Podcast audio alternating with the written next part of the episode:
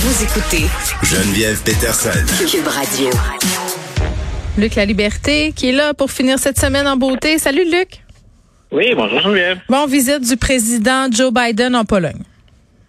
Oui, ben écoute, c'est euh, c'est une visite qui est particulièrement chargée en termes de symboles, autant pour le, le, le conflit sur le terrain en Ukraine que que pour la situation politique aux États-Unis. Donc, quand le président se présente en Pologne, et quand je parle de symbolique, c'est euh, d'abord, je pense que nos, nos, auditeurs, ou en tout cas tous ceux qui, euh, qui sont amateurs d'histoire ou de géographie, ben, voient à quel point la Pologne elle est proche et que la Pologne a un historique qui pourrait se comparer à ce que vivent actuellement les Ukrainiens. Donc, c'est un terrain, un pays qu'on sait partager, qui a été déchiré, hein, divisé entre l'Est et l'Ouest, donc à l'époque de l'Union soviétique.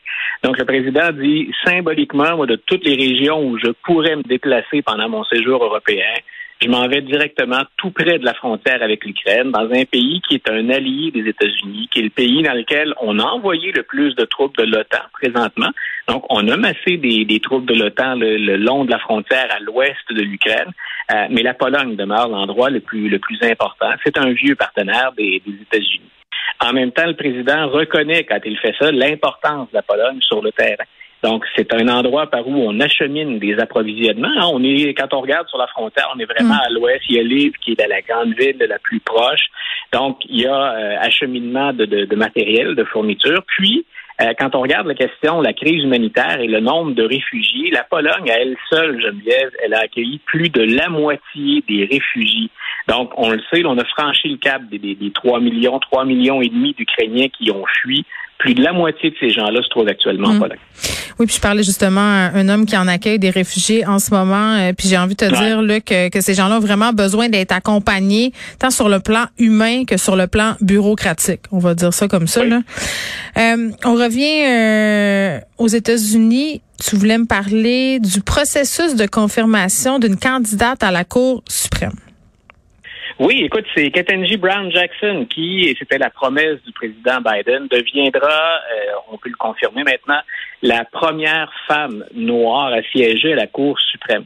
Donc, on a eu des Noirs déjà qui ont séjourné. On a des femmes présentement. D'ailleurs, on a un nombre intéressant de femmes. Il y a une hispanophone, une latino-américaine, Mme Sotomayor, qui est là.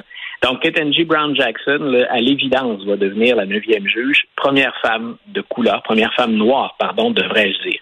Euh, ce qui a peut-être étonné nos, nos, auditeurs, sinon, ben, je, je, je, les dirige vers ça si jamais ils veulent s'informer un petit peu plus ou, ou lire sur le sujet.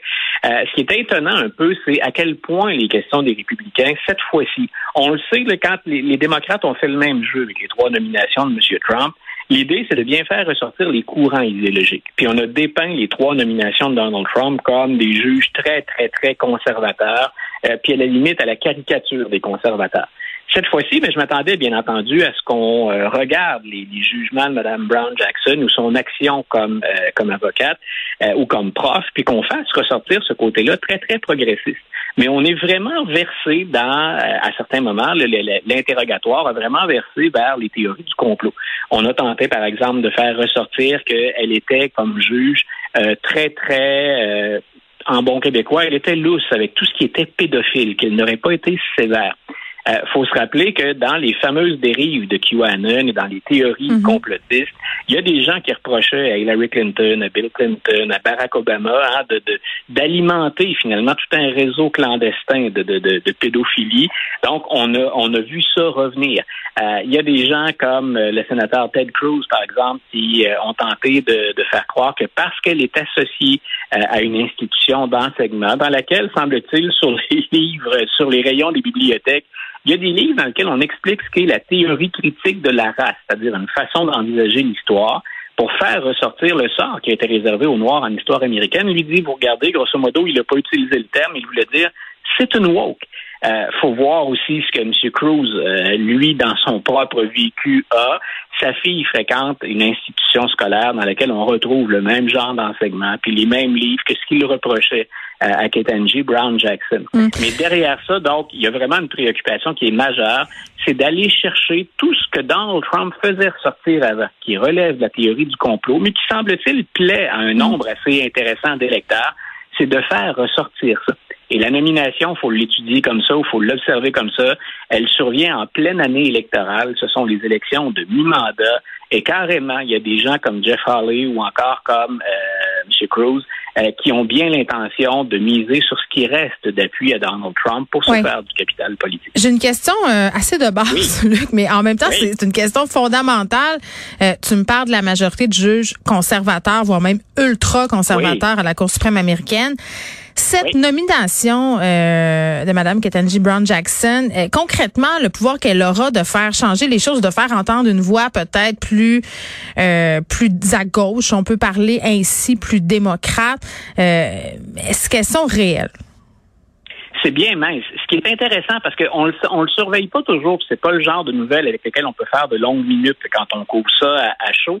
ce qui est souvent intéressant quand on, c'est le genre de truc qu'un nerd comme moi va, comme moi va faire, euh, ou de passionnés, devrais-je dire. Oui, c'est ça. Donc, quand il y a des avis, quand il y a des avis de la Cour suprême, on va souvent lire les avis, les dissidents. Donc, s'il y avait une majorité de progressistes, c'est intéressant de voir de quel côté les, les conservateurs argumenteraient, ou ce qu'ils peuvent reprocher ou nuancer.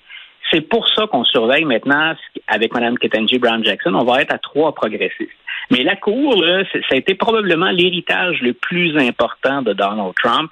C'est qu'on en a maintenant six juges conservateurs. Donc, peu importe que je lire, que j'aille lire Mme Kagan, Mme Sotomayor ou maintenant Ketanji Brown Jackson, reste que ce sont les six conservateurs qui vont influencer les jugements de la Cour suprême pour, écoute, on peut dire pour des décennies, Geneviève. Hmm. Il reste euh, deux minutes, Luc, pour parler d'un décès. L'influente diplomate politicienne américaine Madeleine euh, Albright qui est décédée à l'âge de 84 oui, puis je voulais en profiter. Tu dis deux minutes, on va faire juste un clin d'œil historique. Ben, deux minutes, c'est assez long. c'est assez long, deux minutes. bon, on va faire un clin d'œil à, l'évolution du rôle de la femme parce que euh, Mme Albright a été la première secrétaire d'État, la première femme à occuper cette fonction-là qui est très prestigieuse. Condoleezza Rice, une républicaine euh, que j'aimais bien, a, occupé cette fonction-là, tout comme on le sait aussi Hillary Clinton. Et quand je disais, hein, les, les luttes féministes, parfois, on va les réorienter où on les change de ton ou d'objectif en cours de route. Euh, Madeleine Albright, qui est cette première femme à briser ce qu'on appelle un des nombreux plafonds de verre en politique américaine, en 2016, elle a fait campagne pour appuyer Hillary Clinton. Et là, euh, avec, elle était aux côtés de Gloria Steinem, pour ceux qui ont suivi les luttes féministes aux États-Unis. Et Madame Albright avait dit dans un discours, il y a une place spéciale en enfer pour les femmes qui appuient pas les autres. Et euh, ce sont des femmes qui ont critiqué son, son allocution, son intervention, et de jeunes femmes. Et ces femmes-là disaient, on a passé l'étape où on voterait pour une femme parce que c'est une femme, et nous, on préférait voter pour Bernie Sanders. On ne se concentre que sur les idées. Et je pense que Hillary Clinton et Madeleine Albright, toutes les deux, euh, ont fait le saut à ce moment-là de voir que, pas pour toutes les jeunes femmes, mais pour un certain nombre de jeunes femmes, c'était acquis. On avait fait notre place et on en était rendu au, point maintenant. Oui, sont allés faire un, sont allés faire un petit tour au Texas, euh, ces jeunes femmes-là, là, où on veut enlever ben le droit à l'avortement. Il me semble qu'on a, on n'a pas tout gagné. Non, quand on a fait ce rassemblement-là politique, d'ailleurs, on était dans le nord des États-Unis, puis on était plus près du Vermont, là où Bernie Sanders est effectivement populaire. Ben là où ça a l'air peut-être plus gagné, puis moins, euh, bon, euh, si on veut, fragile. Puis ce que je trouve plate, Luc, là-dedans? C'est que, tu sais, il y a bien des gens qui entendent parler d'elle pour la première fois aujourd'hui, alors qu'on connaît toutes sortes de femmes, euh, bon, qui s'illustrent ailleurs. On dirait que les politiciennes, on les connaît moins. Moi, si j'étais Barbie, là, tu sais, qui s'efforce de faire des modèles autres, des Barbie astronautes, des Barbie médecins, des Barbie scientifiques, des Barbie ingénieurs, il me semble que je me garderais une petite place euh, pour les politiciennes euh, qui ont marqué l'histoire. Merci. Madeleine Albright, Madeleine Albright, on parle d'invasion, on parle de réfugiés. Ses, grands-parents sont morts dans les camps de concentration. Et c'est une immigrante qui part de rien aux États-Unis et qui parvient à devenir secrétaire d'État, ce serait un bon modèle pour une Barbie, je pense, Geneviève. Merci, Luc.